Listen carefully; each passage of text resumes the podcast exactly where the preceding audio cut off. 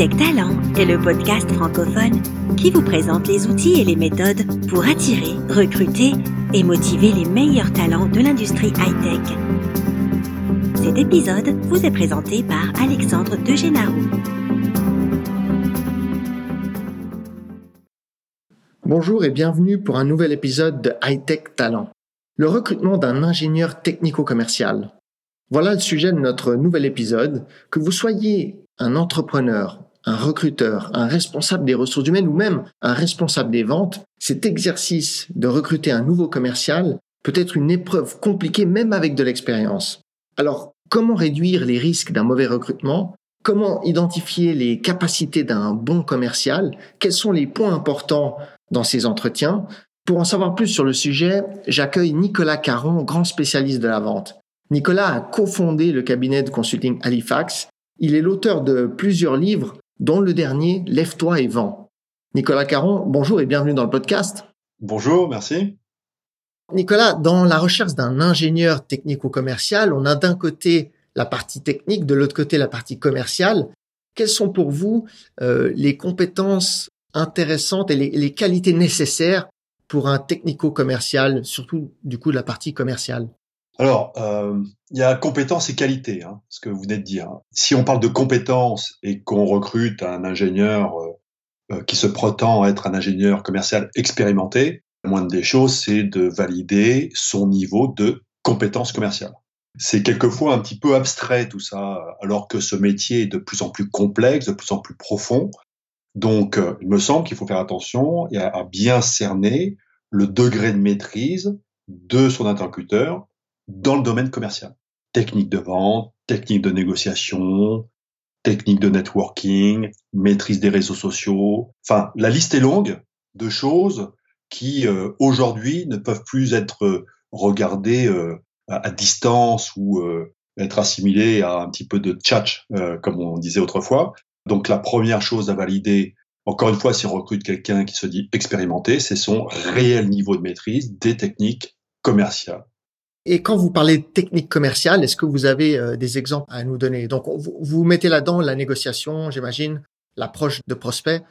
Oui, oui, oui. La, technique de vente, négociation, etc. Ben, c'est tout simple. Il suffit de demander à un commercial comment il prépare une négociation avec des acheteurs difficiles ou des acheteurs, ne serait-ce que des acheteurs professionnels. Comment est-ce qu'il prépare très concrètement une négociation? Il suffit de demander un exemple un exemple d'une affaire récente, une affaire euh, significative avec un chiffre d'affaires important.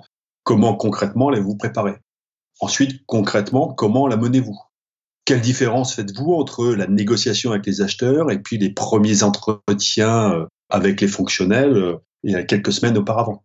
Quelles sont les façons dont vous allez résister aux, aux demandes de dérogation tarifaire? Quelles sont les façons dont vous obtenez des contreparties aux concessions que vous finirez par lâcher si vous le faites. Comment concrètement est-ce que vous organisez tout ça?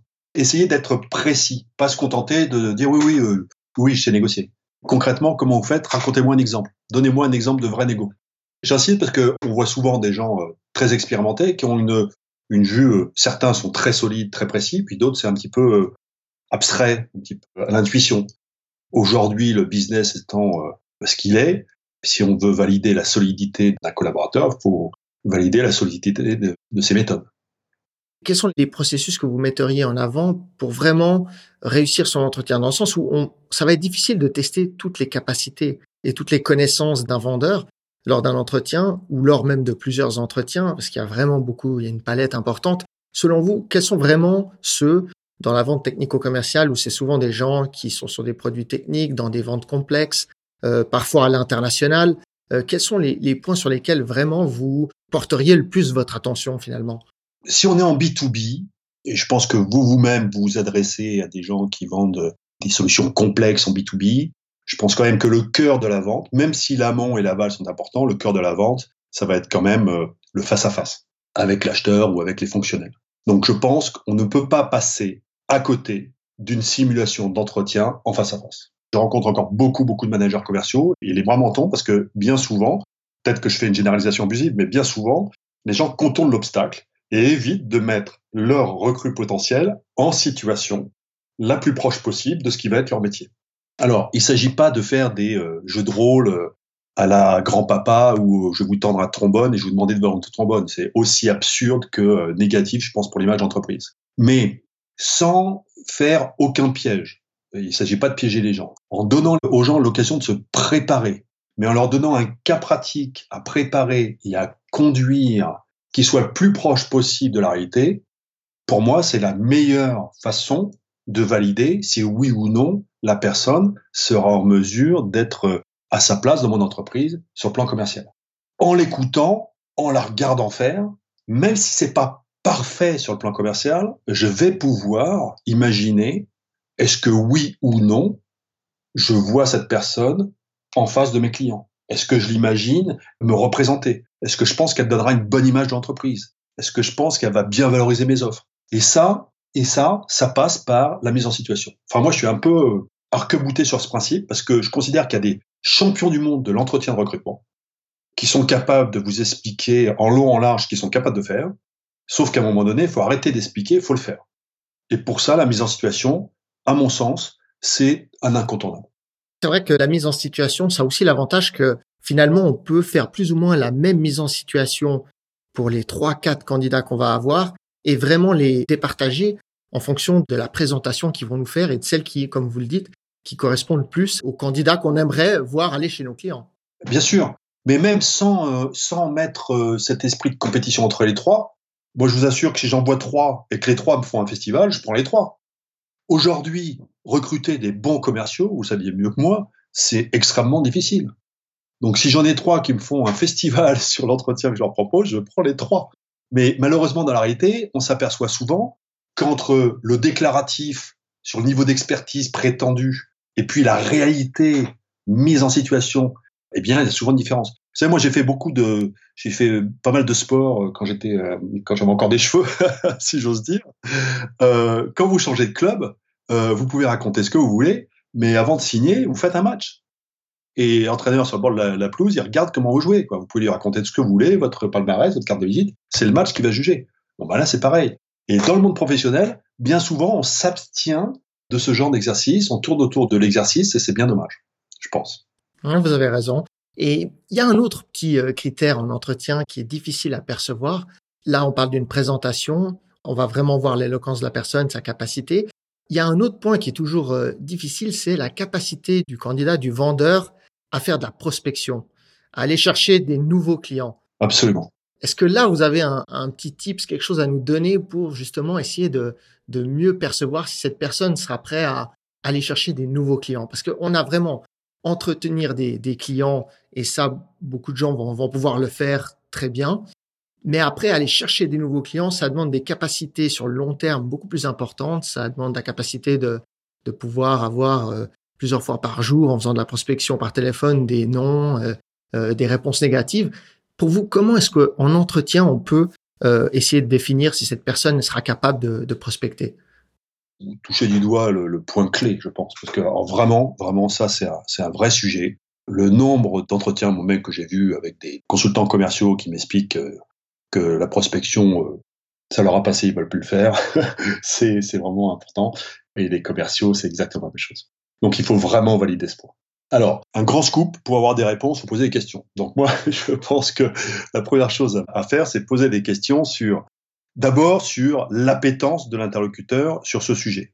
Il faut faire attention parce qu'à fois, il y a une espèce de danse du scalp du recruteur vis-à-vis du candidat qu'il trouve bien. Et euh, on va soi-même éviter les sujets, entre guillemets, et les sujets un peu difficiles. Donc, euh, autant dire exactement tout de suite ce qui est attendu. Donc, première chose, dire aux gens, si vous nous rejoignez, vous allez avoir une part de votre activité significative qui devrait être faite autour de la prospection. C'est-à-dire, je reformule, vous devrez vous-même chasser, convaincre et conclure des affaires avec des clients que nous n'avons pas encore aujourd'hui.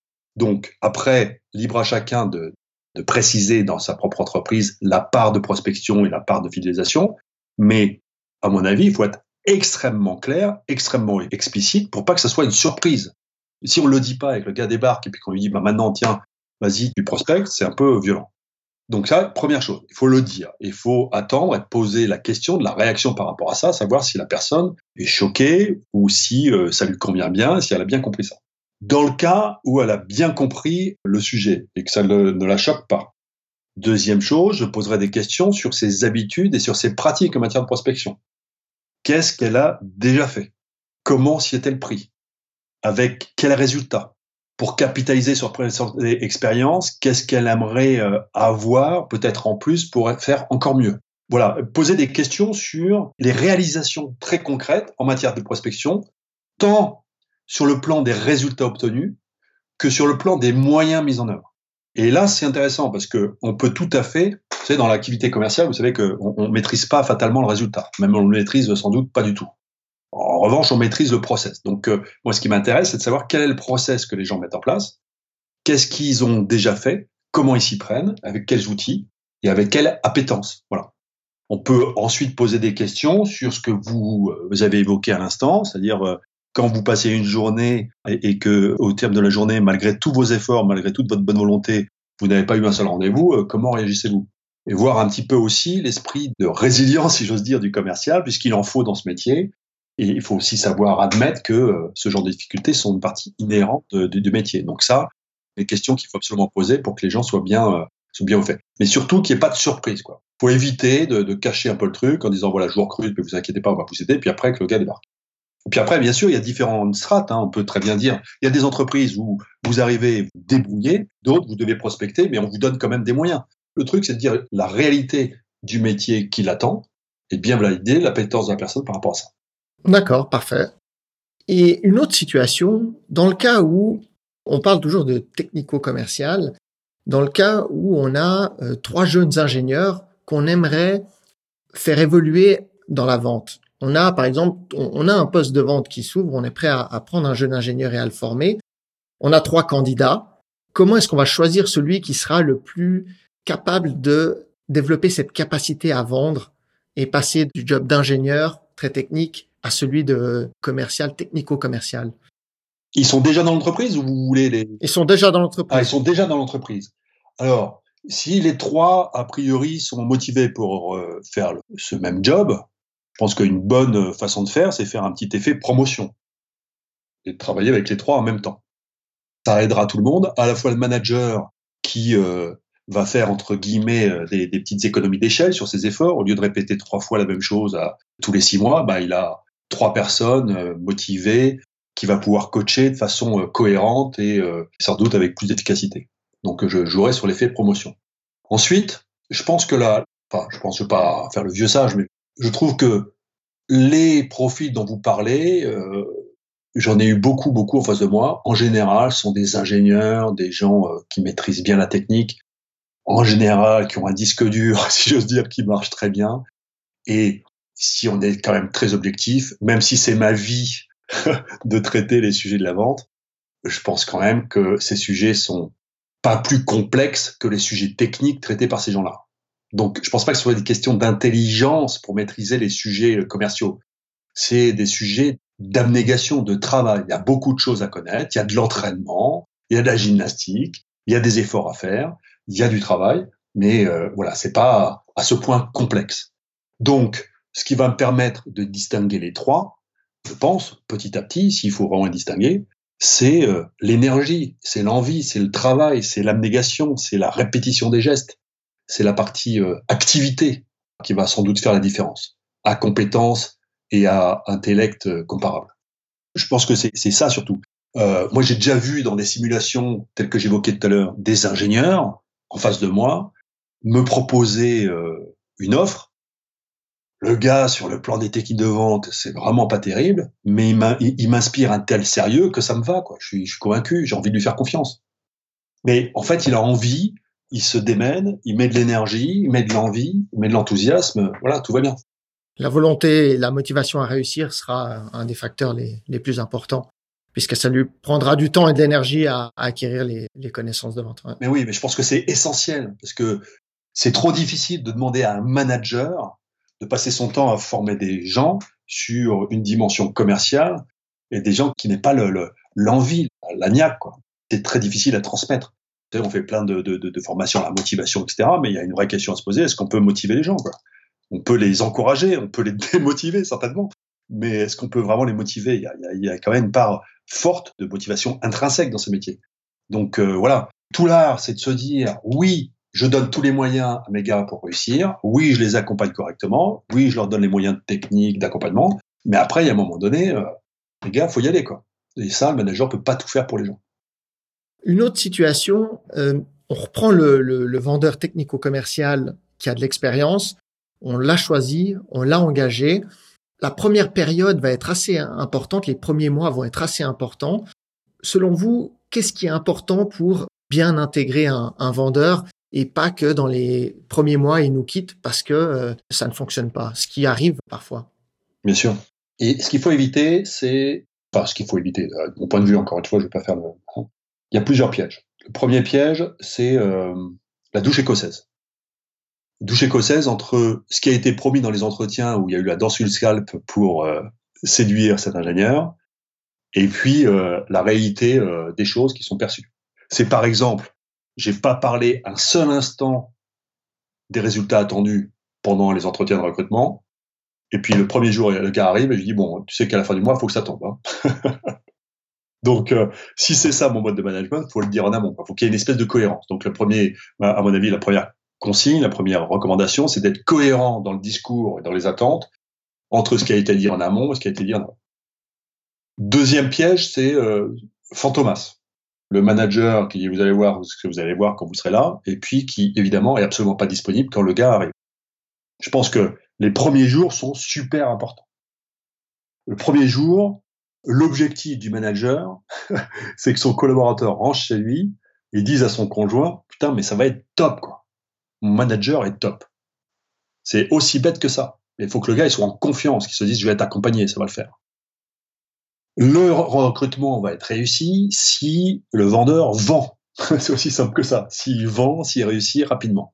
Donc, en tout début, et ça, ça sera mon troisième conseil, même si le gars est expérimenté, je suggère très fortement au manager d'être très détail, d'être très précis, de monitorer jour après jour, demi-journée par demi-journée, ce que va faire le collaborateur, ce qui est attendu comme résultat, tant sur le plan de l'apprentissage des méthodes internes, des produits, des euh, clients, des outils, enfin être très précis.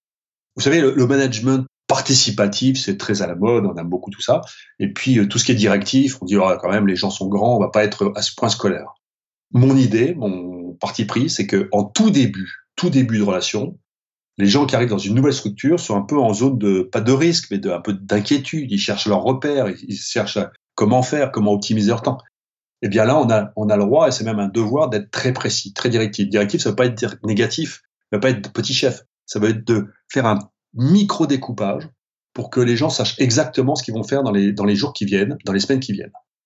Et si je veux faire réussir, eh bien, je précise bien les choses et je suis censé aussi, alors ça c'est un autre pari que je fais, mais a priori un manager est censé savoir ce que son collaborateur doit savoir faire pour être efficace. Je répète parce que c'est pas toujours évident. un manager doit savoir faire ce que son collaborateur doit faire pour être efficace. Euh, je, plaisante là-dessus parce que on pose la question, vous posez la question des managers, quelquefois ils ne savent pas très clairement. Donc, euh, première mission, c'est bien découper en tranches fines les grandes missions, les sous-compétences que celles-ci imposent, et ensuite aider son collaborateur à maîtriser ses sous-compétences dans son nouvel environnement le plus vite possible. Les premiers mois vont vraiment être essentiels euh, déjà pour la, pour la relation, et aussi pour vraiment identifier si on a vraiment fait le, bon recrutement finalement, puisque euh, lors d'un entretien, on, peut se tromper. Et après, sur les, premiers mois, on a la possibilité de vraiment voir la personne sur le terrain et de voir ce qui est possible. Et comme vous dites, c'est fixer des objectifs clairs et, bien suivre cette personne pour voir comment les choses se déroulent, même avec quelqu'un euh, d'expérimenté. En fait, en vous écoutant, je me dis que moi, ce que j'aimerais bien, c'est faire en sorte d'éviter à avoir à vérifier si la personne fait l'affaire. Je sais bien que c'est un grand pari, mais donc, je préfère qu'on mette plus de moyens en amont pour bien vérifier par des simulations, par des entretiens que les compétences nécessaires sont là, et après faire le pari qui va réussir et se mettre soi-même la pression sur quels sont les moyens et les outils que je donne pour que ce gars soit efficace. Comme ça, après, ça réduit la chose à vérifier sur ce qu'on disait tout à l'heure, sur l'énergie. Je préfère avoir à suivre que le gars met bien l'énergie qu'il faut pour arriver à atteindre ses objectifs que de savoir si oui ou non il a le talent nécessaire. Enfin, je sais pas si je suis très clair. Oui, tout à fait. Non, je vois, je vois tout à fait ce que vous voulez dire. Effectivement, il faudrait pas être derrière la personne à la fliquer, à vouloir contrôler euh, tout, mais vraiment euh, pouvoir s'assurer plutôt que ça fonctionne comme c'était prévu et comme ça fonctionne avec les autres vendeurs qui sont bien intégrés dans l'entreprise. Et c'est pour ça d'ailleurs que l'effet promotion a une bonne vertu, parce que si au lieu d'en embaucher un, vous en embauchez deux ou trois et que vous pouvez capitaliser sur vos essais de management sur trois personnes en même temps, ça a quand même de grandes vertus. Quoi. C'est tout bonus, effectivement. Et une chose vraiment importante, vous l'avez dit, et ça c'est vraiment très important dans le recrutement, c'est de pas survendre euh, l'offre, la situation, la future situation du vendeur, parce que dans beaucoup de situations, on a des gens à qui on dit euh, vous allez avoir un portefeuille client et, et autres, et au final c'est pas vraiment ça, et ça c'est souvent qui euh, mène la relation à, à, à, se terminer assez rapidement finalement. Ouais. Absolument, absolument. Nicolas Caron, on arrive euh, au bout de cet entretien. Je vous remercie beaucoup parce que c'était vraiment très intéressant et, et, très concret. Je vous en prie. Comment est-ce qu'on peut vous suivre? Alors, vous avez des livres, j'imagine qu'on les trouve sur Amazon. Comment on peut vous suivre, entrer en contact avec vous? Rien de plus simple. Vous avez euh, d'abord euh, un blog qui s'appelle le Grand Blog de la Vente, dont je m'occupe depuis plusieurs années maintenant. Vous avez évidemment le site euh, Halifax Consulting, donc halifax.fr en fait, dans lequel on présente l'ensemble de nos offres en termes d'accompagnement et, de conseils d'entreprise sur le sujet de la performance commerciale. Et si c'est euh, moi-même à titre perso, vous voulez joindre. Enfin, à titre perso, c'est vraiment, euh, comment dirais-je, mon, mon, mon, rôle et ma mission avec Halifax sont vraiment les mêmes. Mais je suis assez visible sur LinkedIn et sur les réseaux sociaux de ce type. Parfait. Bah, encore une fois, merci beaucoup pour votre temps, Nicolas. Je vous en prie. Je vous souhaite euh, beaucoup de succès avec euh, votre dernier livre. Merci beaucoup. À bientôt peut-être. Et, et, si j'osais, je vous dirais, laisse-toi et recrute bien maintenant. merci Nicolas Caron. Avant de nous quitter, sachez que toutes les informations citées dans cette discussion, ainsi que les liens, sont disponibles dans les notes de cet épisode sur le site hightech-talent.com. N'oubliez pas que vous pouvez directement suivre et écouter ce podcast sur iTunes ou en téléchargeant l'application Podbean sur votre mobile. Vous pouvez nous envoyer vos questions ou les thèmes que vous souhaiteriez voir traités à l'adresse email podcast at focustalent.com. Là aussi, je vais vous l'épeler. Donc, c'est podcast at f-o-k-u-s-t-a-l-e-n-t.com. J'espère que cet épisode vous a plu et je vous dis à tout bientôt pour un nouvel échange.